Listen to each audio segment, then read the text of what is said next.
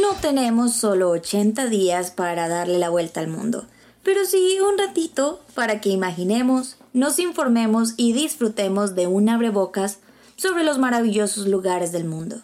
No lo olvides, abre los ojos, cierra la maleta y con tiquetes listos, vamos de paseo solo alrededor del mundo.